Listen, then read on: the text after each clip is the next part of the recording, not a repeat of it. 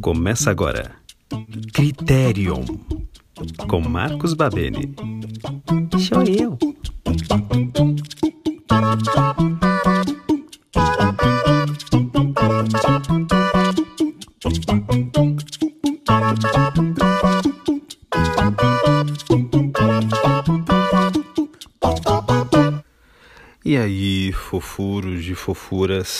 Tudo jóia? Eu de novo, Marcos Babene, aqui no Criterion, nesse segundo Criterion que eu tô fazendo. E conversar com vocês. Eu havia conversado com uma amiga, tinha colocado, não sei, uma publicação a respeito de fé e de exortar, não é? De animar, de certa maneira, provocar, né? A palavra exortar é isso, é dar estímulo, é animar, é fazer pensar determinada coisa, é persuadir, persuadir né?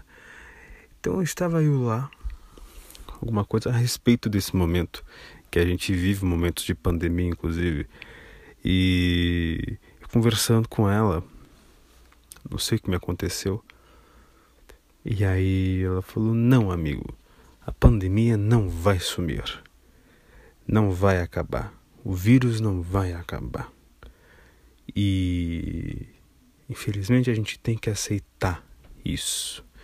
Infelizmente a gente tem que deixar como tá, né? E porque é o fim dos tempos, realmente, apocalipse, né? A gente que é cristão, a gente acredita nisso, as profecias estão se cumprindo.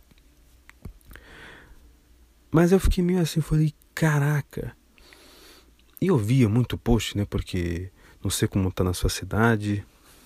Medidas foram anunciadas aí de flexibilização, enfim. Mas pessoal, nossa, não vejo a hora do fim da quarentena. Não vejo a hora do fim da quarentena. Não vejo a hora do fim da quarentena.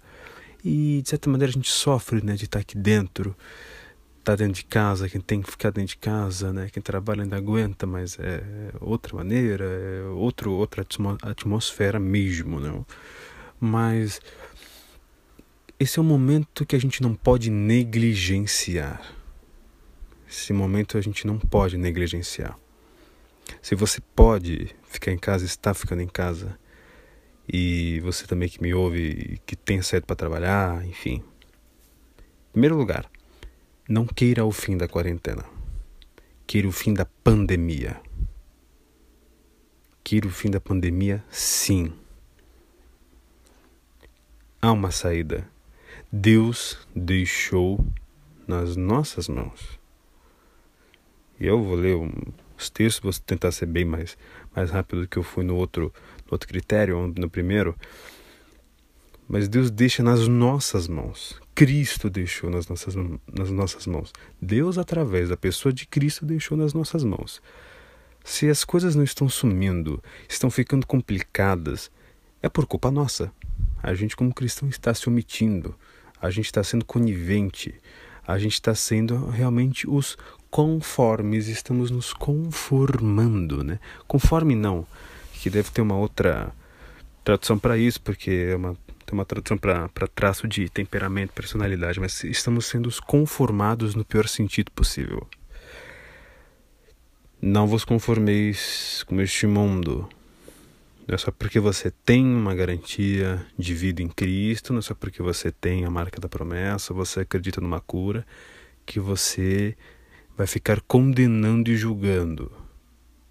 Tá? Mas eu vou ler umas uma, uma carta de Paulo, uma tradução que eu gostei muito, que eu vi e uma delas, inclusive, fala para a gente não se julgar. Tito, se não me engano, fala. A gente não julgar, né? Porque o juiz, o próprio juiz, é, está às portas, não é? Então, não vamos tomar o lugar do juiz, né? Para a gente não, não, não fazer bobagem. Não julgueis para não serem julgados. Muito bem, muito bem. É, eu coloquei esse título para provocar mesmo. Né? Cristão que não está sofrendo. Acho que foi isso. Deixa eu ver até aqui nos meus. Anopossus no meu broquinho, que a gente trabalha com broquinho. Crente que não sofre está vivendo errado. é para cutucar mesmo, né? Para falar por quê? Eu li em João 16, 33, Cristo diz assim: Eu lhes disse essas coisas para que em mim vocês tenham paz. Neste mundo vocês terão aflições. Contudo, tenham ânimo. Eu venci o mundo. E não é um mundo um pouquinho, não é um mundo nessa época, é o mundo que seria o mesmo ontem, hoje e eternamente, é para sempre será. E todas as eras que passarem debaixo do céu estão debaixo dessa palavra da profecia e da autoridade que ele disse. Isso não se discute. Agora, ele, é, eu lhes disse essas coisas. Que coisas que ele disse? Olha, Jesus percebeu que desejava interrogá-lo. A gente percebe, né? Quando a pessoa está ali fala, tá, que fala? Que foi fulano? Vai, fala aí, que você está aí paradão, querendo me perguntar alguma coisa. O que, que foi? O que foi dessa vez? Isso aqui é o quê, né? Quando as pessoas vêm me elogiando também, meus amigos, vêm assim, as mais novas, as adolescentes, né? Ai, Marquinhos, o que, foi? O que aconteceu? Que borrata você fez? Já, já. A pergunta é assim: é, vocês estão perguntando uns aos outros o que eu quis dizer quando falei, mais um pouco e não me verão, um pouco mais e me verão de novo? Digo-lhes que certamente vocês chorarão e se lamentarão, mas o mundo se alegrará. Vocês se entristecerão, mas a tristeza de vocês se transformará em alegria. E aqui uma figura muito interessante que é o ponto disso tudo que eu vou falar. A mulher que está dando à luz sente dores, porque chegou a sua hora. Mas quando o bebê nasce, ela esquece a angústia por causa da alegria de ter vindo ao mundo menino. Assim acontece com vocês. Agora é hora de tristeza para vocês. Agora é hora da gente viver as dores do parto. Dói, mas eu os verei outra vez e vocês se alegrarão e ninguém lhes tirará essa alegria. É isso. João 16, do 19 ao 22. Meu, nenhuma gestação acontece com facilidade. Já viu uma mulher quando engravida? Os problemas, os cuidados que tem que ter. Sabe, é, a gente está negligenciando o tempo da espera, o, sabe, o tempo do plantio, né? É muito lindo falar, né? O, é, tudo que o homem é, plantará, isso também ceifará, mas ninguém, mas as pessoas só querem ceifar. E se for preciso, estão querendo ceifar dos outros, inclusive. E para se sentirem melhores, estão criticando a colheita dos outros, porque o outro teve paciência, o outro que a gente sempre criticou, né? É, a gente virou não? É, o outro que sempre foi criticado, segundo o nosso entendimento, aí ele colhe, porque a gente gosta de ver o final e não o processo, né? Que a gente acha que Deus foi injusto. Só que a gente diz coisas como o vírus não vai acabar, né? Lógico, até numa questão biológica, o vírus pode não acabar, né? Mas a questão, a pandemia, a solução, a solução para o problema virá e está nas nossas mãos. Deus fez promessas, Deus fez brilhantes e brilhantes promessas. É, eu tenho aqui para ler, inclusive, que eu tenho um texto em Marcos. Deixa eu abrir aqui um minuto que é maravilhoso. Estes sinais acompanharão os que crerem. Em meu nome expulsarão demônios, falarão novas línguas, pegarão em serpentes. E se beberem algum veneno mortal, não lhes fará nenhum mal. Imporão as mãos sobre os doentes, e estes ficarão curados. Depois de lhes ter falado, o Senhor Jesus foi levado aos céus e assentou-se à direita de Deus. Então os discípulos saíram e pregaram por toda parte e o Senhor cooperava com eles, confirmando-lhes a palavra com os sinais que a acompanhavam. Ou seja, isso foi antes de, de foi a última coisa que Jesus disse antes de subir, depois de ter de ter ressuscitado e deixou na mão e as coisas aí que diz que os discípulos fizeram realmente isso, sair e as coisas cara foram acontecendo. Ele deixou, isso é um legado. O nome disso é legado é responsabilidade. É algo que os anjos desejavam descer do céu para a terra, os que cooperavam com Cristo e não a terça parte traidora, que está por aí em forma demoníaca, contribuindo para as tribulações, aqueles anjos que ainda estão sentados com o Pai, eles queriam vir aqui para fazer o que nós não estamos fazendo, que é ter fé, pregar a palavra e fazer realmente desse tempo um tempo precioso. E agora eu vou te falar aqui algumas promessas que são importantes para a gente lembrar. Está na nossa mão, a gente tem que impor as mãos sobre enfermos e serem curados. Sabe, eu testemunhei por conta da fé várias curas, porque eu botei a mão na pessoa e orei, mas eu tive fé, eu tive que ter fé. Fé do tamanho de um grão de mostarda, entendeu? grão de mostarda que era uma bolinha muito pequenininha, sabe? Eu tenho um potinho, não vou nem fazer eu ia chacoalhar aqui perto do, do, do microfone, pra você ouvir, mas para fazer aquele som precisa de muita, muita, né? Tem uma quantidade pequena ali. Eu vou fazer, quer ver? Tem muito pouco. É isso aqui. Tem um pouquinho, imagina um frasco quase laboratório, de plástico assim. Grandão. Só tem um fundinho. É muito pequeno. É muito pequeno. E Jesus nos, nos exorta para nos animarmos a termos uma fé dessa, desse tamanho. E eu lhe digo aqui uma coisa as promessas que ele deixou. Deus não é homem para que minta, nem filho de homem para que se arrependa. Acaso ele fala e deixa de agir? Acaso promete e deixa de cumprir? Isso tem números. 2 Coríntios também, isso aqui em 1 19, 20.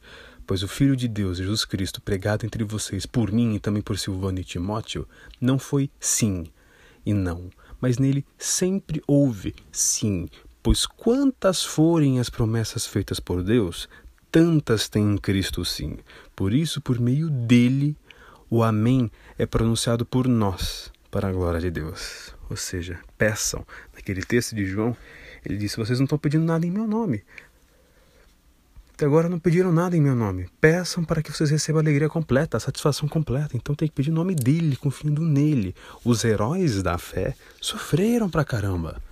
É gestação, é duro de parto, é tempo de gerar, é um tempo de produção que exige para que se tenha qualidade. Não quero fim na quarentena, não quero furar, sabe? Eu quero, eu quero, a próxima vez que eu sair de casa, eu quero sair de máscara, mas porque eu posso sair. Ou sair de máscara, eu sair sem ela, entendeu? Mas porque eu posso sair. Porque as coisas foram feitas com qualidade, porque a igreja se levantou, a igreja orou, entendeu? E tem várias, ó, de todas as boas promessas do Senhor à nação de Israel, nenhuma delas falhou, todas se cumpriram.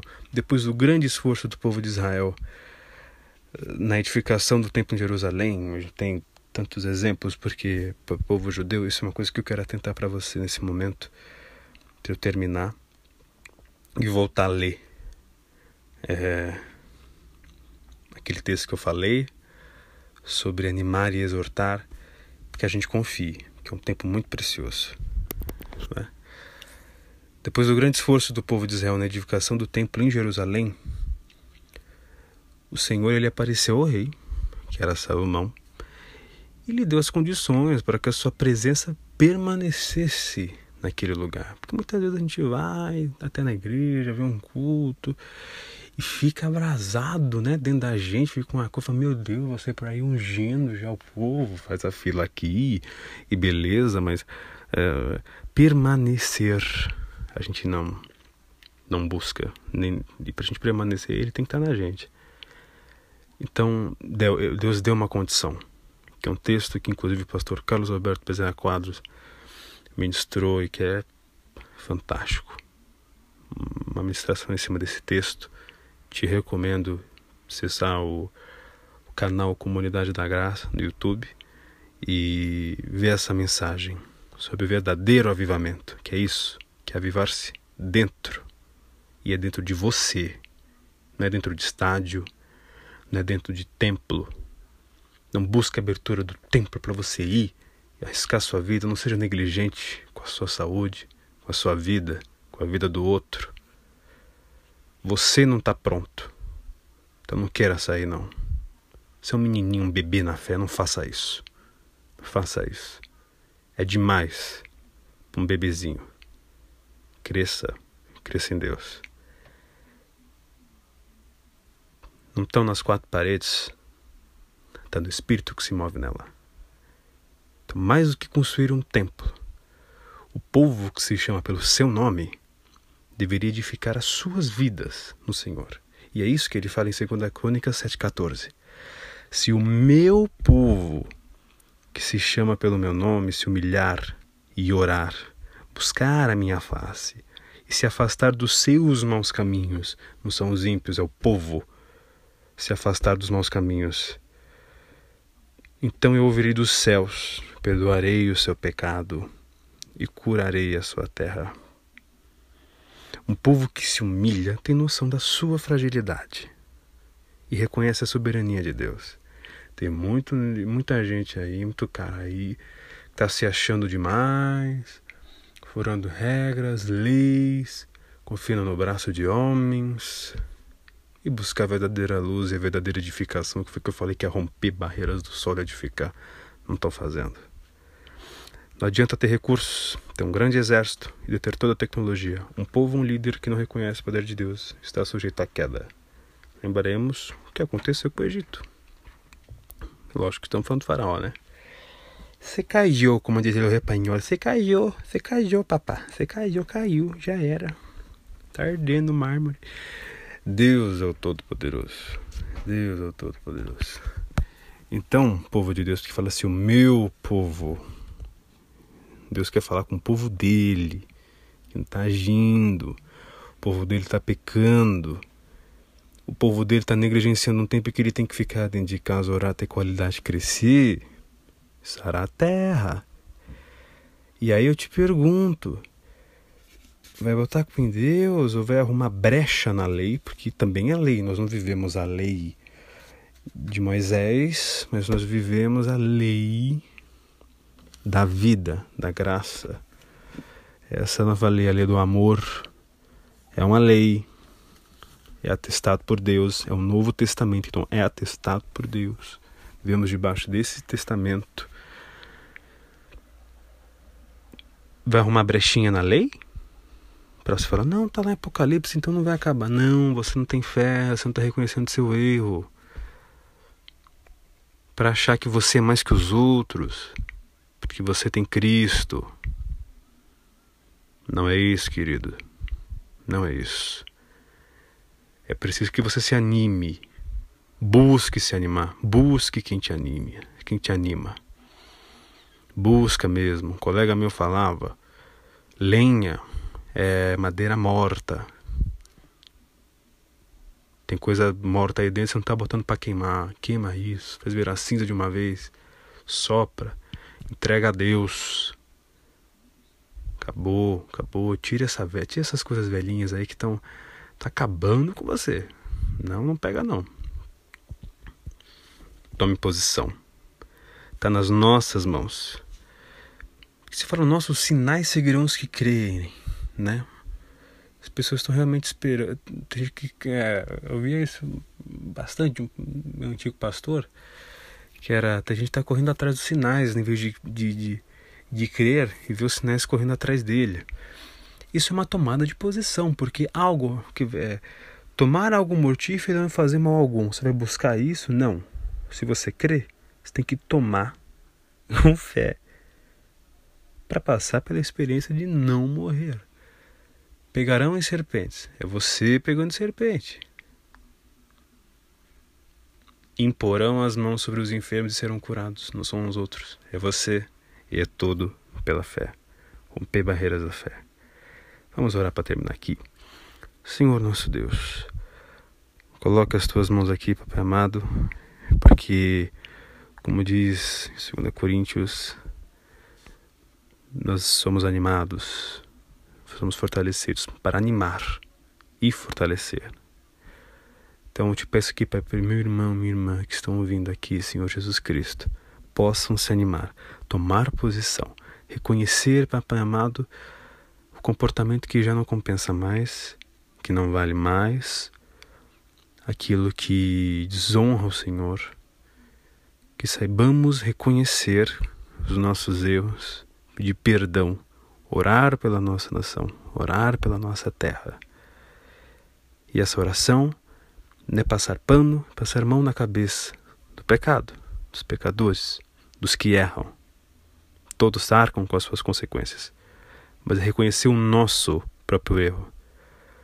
O erro de quem está orando, aquele que orar, que possa reconhecer o próprio erro, o pecado, a sua vida realmente totalmente injusta diante do Senhor, para que o Senhor sare e faça conforme o Senhor quer.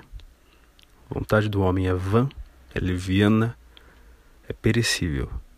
Somente o Senhor durará para sempre. Sara nossa terra, perdoa os nossos pecados. Nós te amamos. É o que eu te peço e agradeço pelo amém que será dito por nós agora. Amém. Em nome de Jesus. Amém. É isso, queridos. Um beijo, um queijo, caranguejo. É, divulga aí bastante para chegar essa mensagem em mais pessoas, para poder animar, poder exortar e passarmos esse tempo aí de confinamento, de quarentena bem. Não vamos negligenciar esse período não, tá certo? Obrigado, um beijão.